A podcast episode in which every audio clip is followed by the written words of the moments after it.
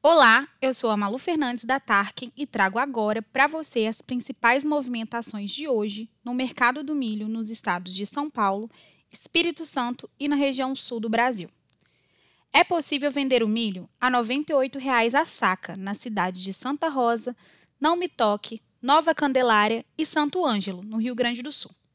O mesmo preço é ofertado em Estrela do Oeste, São Paulo, e em Carambeí, Santa Catarina. Com a tendência altista dos valores do grão no mercado, as negociações seguem devagar.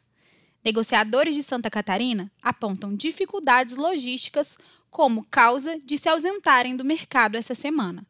É observada a falta de caminhões para transportar o grão, devido ao avanço da colheita da soja. Em São Borja, Rio Grande do Sul, produtores estimam uma produtividade de cerca de 60 sacas por hectare em cultivo sequeiro, contra 250 sacas em áreas irrigadas. Por hoje é só.